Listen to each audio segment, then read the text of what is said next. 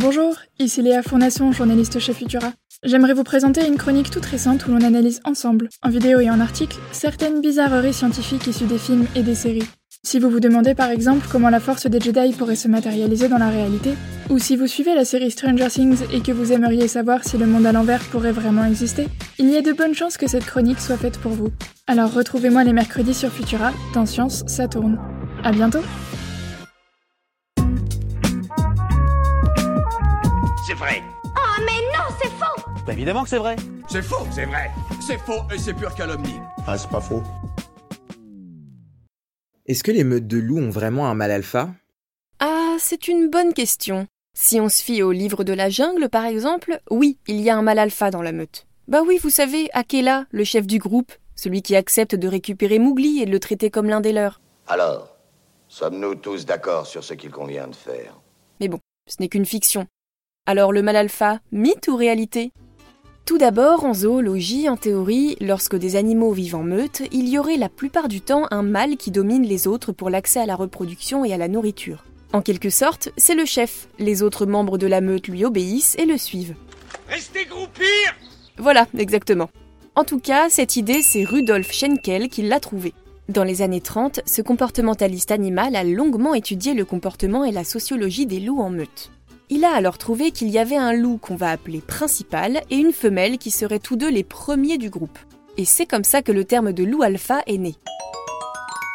Le petit souci de cette étude, c'est qu'elle a été faite seulement sur des loups en captivité, donc aucune étude réalisée à partir d'une meute de loups dans la nature. Alors évidemment, ça fausse tout. Bah non, c'est dommage. Ou du moins ça rend la conclusion plutôt imprécise. Alors pourquoi depuis tout ce temps on n'a pas abandonné l'idée du loup alpha? Eh bien tout simplement parce qu'elle a été renforcée par un autre scientifique. David Mitch, biologiste de la faune, a passé ses années de doctorat dans les années 60 à étudier les loups dans un parc national du Michigan. Et en 1970, il publie un livre. Auteur du parchemin Le druidisme expliqué aux personnes âgées Mais non, un livre sur les loups enfin. Il y explique entre autres que les loups seraient naturellement enclins à se dominer les uns les autres et qu'il y aurait une hiérarchie basée sur la concurrence qui régit tout le fonctionnement de la meute. Et croyez-moi, si vous avez entendu parler de loup alpha, c'est probablement grâce à ce livre. Ou à cause de ce livre, enfin comme vous voulez. Parce que oui, aux grandes dames de Mitch aujourd'hui, son livre a été très populaire et a même été republié dans les années 80. Je me suis planté, mais planté tu peux pas savoir. Et oui, parce que depuis, il a largement renoncé à cette idée de mal alpha chez les loups. Et pour cause, ses études sur les loups sauvages ont révélé qu'ils vivaient en fait en famille. Finalement, ce qu'on appelle alpha serait simplement les parents. Donc on pourrait remplacer loup et louve alpha par euh, papa loup et maman loup. Oh, c'est mignon. Bon, on parle quand même de loup, hein, je vous rappelle. Mais en tout cas, il n'y a pas de combat féroce pour savoir qui domine la meute. Les parents affirment juste leur domination sur la progéniture. Un peu comme quand un enfant fait une bêtise et qu'il se fait disputer. Je m'en fous que tu, tu, tu, tu, tu donnes rien Ton frère ou toi, c'est la même chose C'est assez logique. Surtout quand on sait que dans une meute, chaque membre dépend des autres membres.